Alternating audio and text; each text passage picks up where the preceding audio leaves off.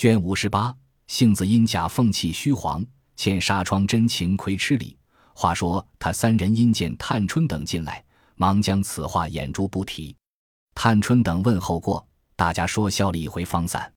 谁知上回所表的那位老太妃已薨，凡诰命等皆入朝随班，按爵守制，敕谕天下：凡有爵之家，一年内不得筵宴音乐；庶民皆三月不得婚姻。贾母、婆媳、祖孙等俱每日入朝随祭，至为正以后方回。在大偏宫二十一日后，方请灵入仙陵，地名孝慈县。这灵离都来往的十来日之功，如今请灵至此，还要停放数日，方入地宫，故得一月光景。宁府贾珍夫妻二人也少不得是要去的，两府无人，因此大家记忆家中无主，便报了尤氏产育，将他腾挪出来，协理宁荣两处事件。因托了薛姨妈在园内照管她姊妹丫鬟，薛姨妈只得也挪进园来。因宝钗处有湘云、香菱，李纨处木金离神母虽去，然有时来往，三五日不定。贾母又将宝琴送与他去照管。迎春处有秀烟，探春因家务冗杂，且不时有赵姨娘与贾环、曹郭，甚不方便。惜春处房屋狭小，况贾母又千叮咛万嘱咐，托她照管林黛玉。薛姨妈素喜也最怜爱她的，今既巧遇这事，便挪至潇湘馆来和黛玉同房，以应要儿饮食，十分精心。黛玉感戴不尽，以后便一如宝钗之称呼，连宝钗前一直以姐姐呼之，宝琴前只以妹妹呼之，眼似同胞共出，叫诸人更似亲切。贾母见如此，也十分喜悦放心。薛姨妈只不过照管她姊妹，近约的丫鬟辈。一应家中大小事务也不肯多口，尤氏虽天天过来，也不过英明点卯，亦不肯乱作威服。且他家内上下也只剩他一人料理。再者，每日还要照管贾母、王夫人的下厨一应所需引转铺设之物，所以也甚操劳。当下荣宁两处主人既如此不暇，并两处执事人等，或有跟随着入朝的，或有朝外照理下厨事务的。又有先踩他下处的，也都个个忙乱，因此两处下人无了正经头绪，也都偷安或承袭结党，与权赞指使者窃弄威服。荣府只留得赖大并几个管家照管外务，这赖大手下常用几个人已去，虽令委人都是些生的，只觉不顺手，且他们无知，或转骗无节，或呈告无据，或举荐无因，种种不善。再在生事也难背数，又见各官宦家凡养幽灵男女者，一概捐免遣发。尤氏等便议定，待王夫人回家回明，也欲遣发十二个女孩子。又说这些人原是买的，如今虽不学唱，尽可留着使唤，只令其教习们自去也罢了。王夫人因说这学戏的倒比不得使唤的，他们也是好人家的女儿，因无能卖了做这事。装丑弄鬼的几年，如今有这机会，不如给他们几两银子盘费，各自去罢。当日祖宗手里都是有这里的，咱们如今损阴坏德，而且还小气。如今虽有几个老的还在，那是他们各有缘故，不肯回去的，所以才留下使唤的。大了配了我们家里小厮们了。尤氏道：“如今我们也去问他十二个，有愿意回去的，就带了信儿，叫他父母来亲自领回去。”给他们几两银子盘缠方妥。倘若不叫上他的亲人来，只怕有混账人冒名领出去，又转卖了，岂不辜负了这恩典？若有不愿意回去的，就留下。王夫人笑道：“这话妥当。”尤氏等遣人告诉了凤姐儿，一面说与总理房中每教席给银八两，令其自便。凡梨香院一应物件，查清计策收明，派人上夜，将十二个女孩子叫来。当面细问，倒有一多半不愿意回家的，也说父母虽有，他只以卖我们姊妹为事，这一去还被他卖了；也有父母已亡，或被叔伯兄弟所卖的；也有说无人可投的；也有说恋恩不舍的。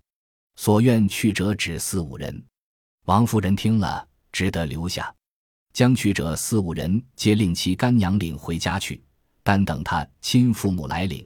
将不愿去者分散在园中使唤，贾母便留下文官自使，将正旦方官指与宝玉，将小旦蕊官送了宝钗，将小生偶官指与了黛玉，将大花面魁官送了湘云，将小花面豆官送了宝琴，将老外爱官指与了探春。由是便讨了老旦且官去，当下各得其所，就如那倦鸟出笼，每日园中游戏。众人皆知他们不能真旨，不惯使用，皆不大责备。其中或有一二个知识的，愁将来无应时之计，亦将本计丢开，便学起针织纺绩女工诸物。一日正是朝中大祭，贾母等五更便去了，下厨用些点心小食，然后入朝。早膳已毕，方退至下厨歇息。用过早饭，略歇片刻，复入朝室中晚二祭，方出至下处歇息。用过晚饭，方回家。可巧这下处乃是一个大官的家庙，乃比丘尼坟修，房舍极多极静。东西二院，荣府便立了东院，北京王府便立了西院。太妃少妃每日宴席，见贾母等在东院，彼此同出同入，都有照应。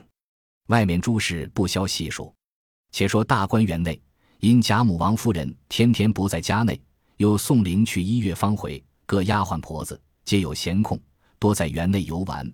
更又将梨香院内服侍的众婆子一概撤回，并散在园内听使，更觉园内人多了几十个。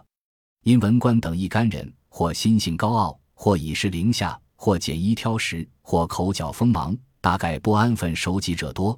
因此，众婆子含怨，只是口中不敢与他们纷争。如今散了学，大家趁了怨，也有丢开手的，也有心地狭窄、犹怀旧怨的，因将众人皆分在各房名下，不敢来私亲。可巧这日乃是清明之日，贾琏已备下年例祭祀，带领贾环、贾从、贾兰三人去往铁剑寺祭酒烧纸。宁府贾蓉也同族中人各办祭祀前往。因宝玉并未大愈，故不曾去得。饭后发卷，袭人因说天气甚好，你且出去逛逛，省得丢下粥碗就睡，存在心里。宝玉听说，只得拄了一支杖，撒着鞋走出院来。因近日将园中分与众婆子料理，各司各业，皆在忙时，也有修竹的，也有驼树的，也有栽花的，也有种豆的。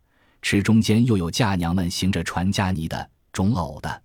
湘云、香菱、宝琴与些丫鬟等都坐在山石上瞧他们取乐，宝玉也慢慢行来。湘云见了他来，忙笑说：“快把这船打出去。”他们是接林妹妹的，众人都笑起来。宝玉红了脸，也笑道：“人家的病，谁是好意的？你也形容着取笑。”湘云笑道：“病也比人家另一样，原招笑，反说起人来。”说着。宝玉便也坐下，看着众人忙乱了一回。湘云因说：“这里有风，石头上又冷，坐坐去罢。”宝玉也正要去瞧黛玉，起身拄拐，辞了他们，从沁芳桥一带堤上走来。只见柳垂金线，陶土丹霞，山石之后一株大杏树，花已全落，叶稠阴翠，上面已结了豆子大小的许多小杏。宝玉因想到能病了几天。竟把杏花辜负了，不觉到绿叶成荫子满枝了，因此仰望杏子不舍。又想起邢岫烟已择了夫婿一事，虽说男女大事不可不行，但未免又少了一个好女儿。不过两年，便也要绿叶成荫子满枝了。再过几日，这杏树紫落之空；再几年，秀烟也不免乌发如银，红颜似槁了。因此不免伤心。只管对杏叹息，正悲叹时，忽有一个雀儿飞来，落于枝上乱啼。宝玉又发了呆性了，心下想到：这雀儿必定是杏花正开时，他曾来过。今见无花空有叶，故也乱啼。这声韵必是啼哭之声。可恨公也常不在眼前，不能问他。但不知明年再发时，这个雀儿可还记得飞到这里来与杏花一会不能？正自胡思间，忽见一股火光从山石那边发出，将雀儿惊飞。宝玉吃了一惊，又听外边有人喊道：“偶官，你要死，怎么弄些纸钱进来烧？我回奶奶们去仔细你的肉。”宝玉听了一发疑惑起来，忙转过山石看时，只见偶官满面泪痕，蹲在那里，手内还拿着火，守着些纸钱灰作碑。宝玉忙问道：“你与谁烧纸钱？快不要在这里烧！你或是为父母兄弟，你告诉我名姓，外头去叫小厮们打了包袱，写上名姓去烧。”偶官见了宝玉，只不作一声。宝玉说问不答。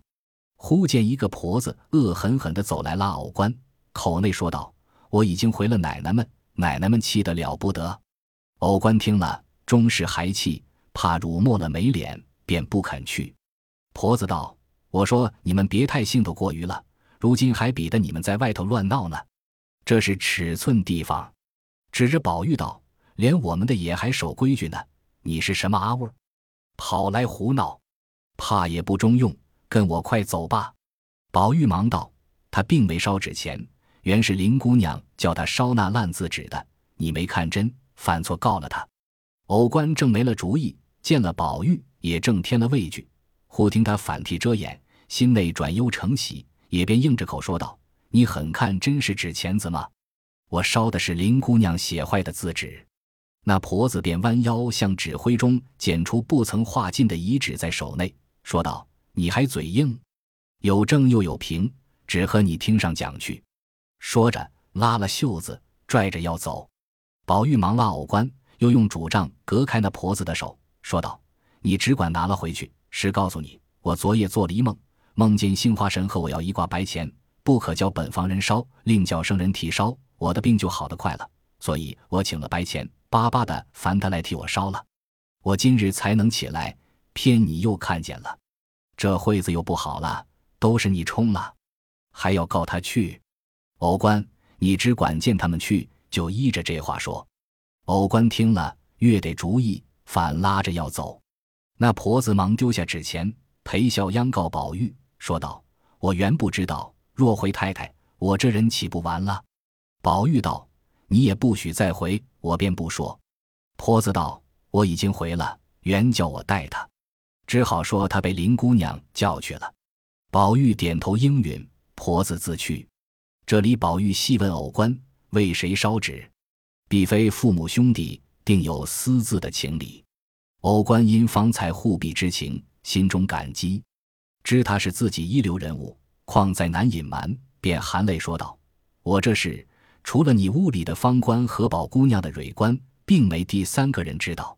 今日忽然被你撞见，这意思少不得也告诉了你，只不许再对一人演讲。又哭道：“我也不便和你面说，你只回去，被人悄悄问方官就知道了。”说毕，样样而去。宝玉听了，心下纳闷，只得踱到潇湘馆瞧黛玉，越发瘦得可怜，问起来比往日大好了些。黛玉见他也比先大寿了，想起往日之事，不免流下泪来，且微谈了一谈，便催宝玉去歇息调养。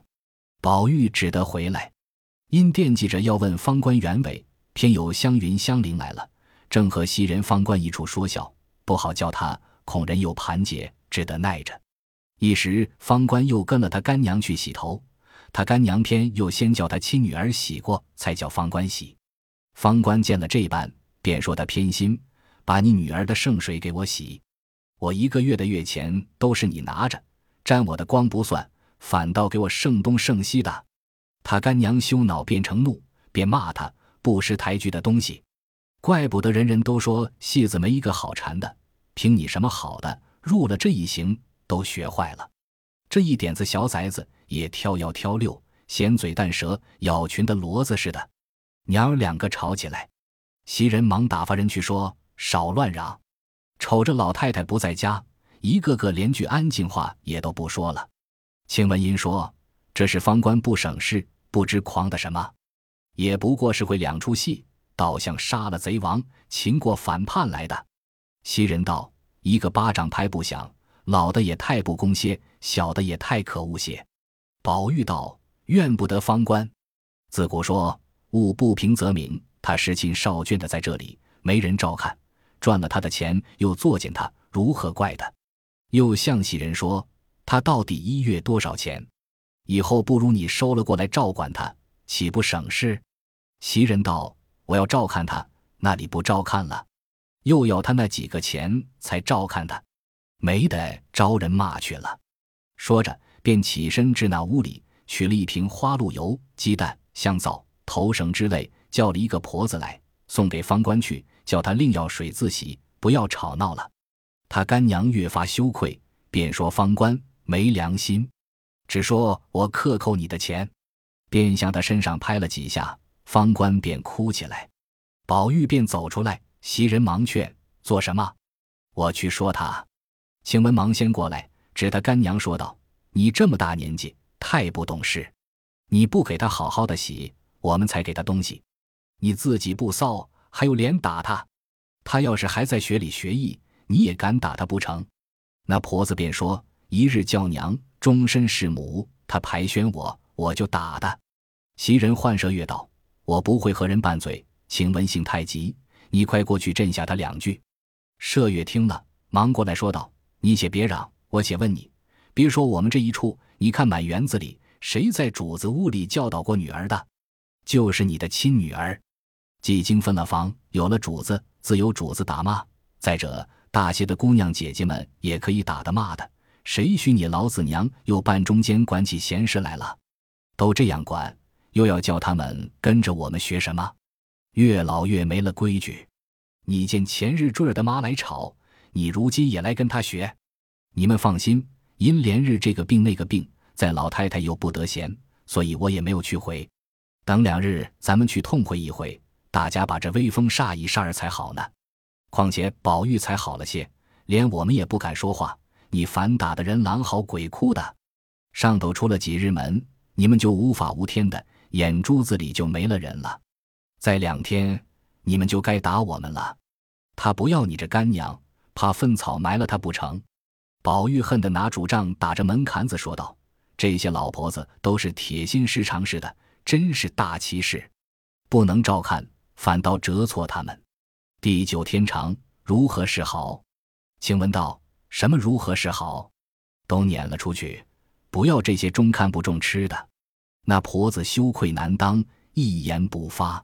那方官只穿着海棠红的小棉袄，底下绿绸撒花夹裤，敞着裤腿，一头乌油似的头发披在脑后，哭得泪人一般。麝月笑道：“把个莺莺小姐反弄成才拷打完的红娘了，这会子又不装扮了，还是这么着。”晴雯英走过去拉了她，替她洗净了发，用手巾拧干，松松的挽了一个雍妆髻，命她穿了衣服过这边来。接着，司内厨的婆子来问：“晚饭有了，可送不送？”小丫头听了，进来问袭人。袭人笑道：“方才胡吵了一阵，也没留心听的，几下钟了。”晴雯道：“这劳什子又不知怎么了，又得去收拾。”说着，拿过表来瞧了一瞧，说道：“再略等半钟茶的功夫就是了。”小丫头去了。麝月笑道：“提起淘气来，方官也该打两下。”昨日是他摆弄的那坠子，半日就坏了。说话之间，便将十句打点现成。一时，小丫头子捧了盒子进来，站住。晴雯、麝月揭开看时，还是这四样小菜。晴雯笑道：“已经好了，还不给两样清淡菜吃？这稀饭咸菜闹到多早晚？”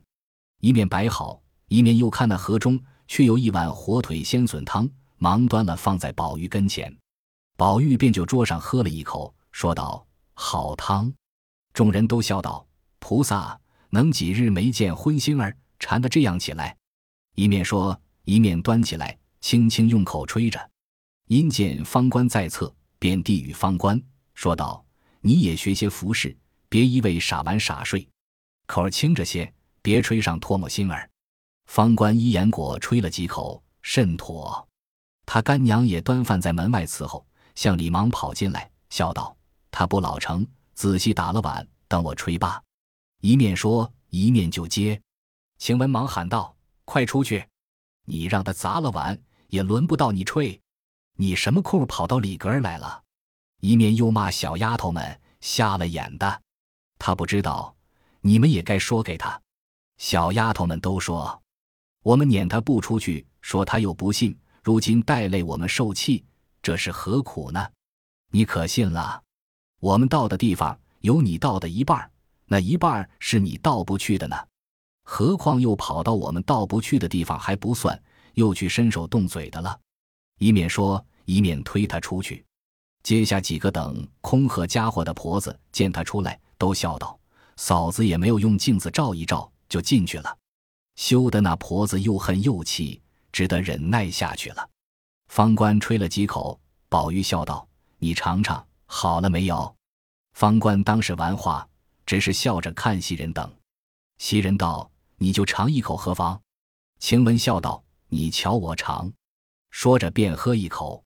方官见如此，他便尝了一口，说：“好了。”递与宝玉喝了半碗，吃了几片笋，又吃了半碗粥，就罢了。众人便收出去。小丫头捧木盆、漱罐壁，袭人等去吃饭。宝玉使个眼色与方官，方官本来伶俐，又学了几年戏，何时不知？便装肚子疼，不吃饭了。袭人道：“既不吃，在屋里作伴儿，把粥留下，你饿了再吃。”说着去了。宝玉将方才见偶官如何谎言护庇，如何偶官叫我问你，细细的告诉一遍，又问他记得果系何人。方官听了，眼圈一红，又叹一口气，道：“这是说来，藕瓜也是胡闹。”宝玉忙问：“如何？”方官道：“他记得就是死了的药官。”宝玉道：“他们两个也算朋友，也是应当的。”方官道：“那里又是什么朋友里？那都是傻想头。他是小生，药官是小旦。往常时，他们扮作两口，每日唱戏的时候，都装着那么亲热，一来二去。”两个人就装糊涂了，倒像真的一样。后来两个竟是你疼我，我爱你。药官一死，他就哭得死去活来的。到如今不忘，所以每节烧纸。后来补了蕊官，我们见他也是那样，就问他为什么得了新的就把旧的忘了。他说不是忘了，比如人家男人死了，女人也有再娶的，只是不把死的丢过不提，就是有情分了。你说他是傻不是呢？宝玉听了这呆话，独合了他的呆性，不觉又喜又悲，又称其道绝，拉着方官嘱咐道：“既如此说，我有一句话嘱咐你，须得你告诉他，以后断不可烧纸，逢时按节，只备一炉香，一心虔诚，就能感应了。我那案上也只设着一个炉，我有心事，不论日期，时常焚香，随便新茶新水，就供一盏。”或有鲜花鲜果，甚至荤腥素菜都可，只在静心，不在虚名。以后快命他不可再烧纸。方官听了，便答应着。一时吃过粥，便有人回：老太太回来了。